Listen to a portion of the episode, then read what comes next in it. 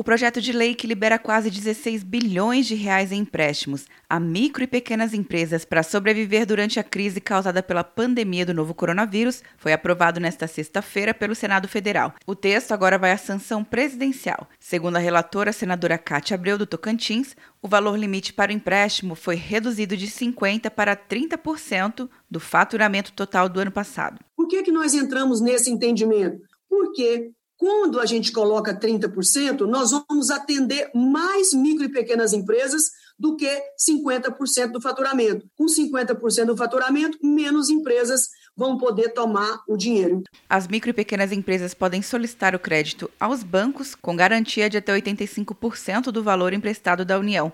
A taxa de juros cobrada será a taxa Selic, mais 1,25% ao ano, com prazo de 36 meses para quitar o empréstimo e seis meses de carência. As empresas devem se comprometer a manter o mesmo número de empregados por até 60 dias após o recebimento da última parcela.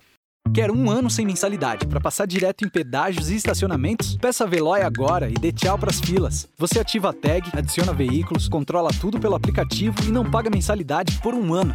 É por tempo limitado. Não perca. Veloy. Piscou, passou. De Brasília, Luciana Castro.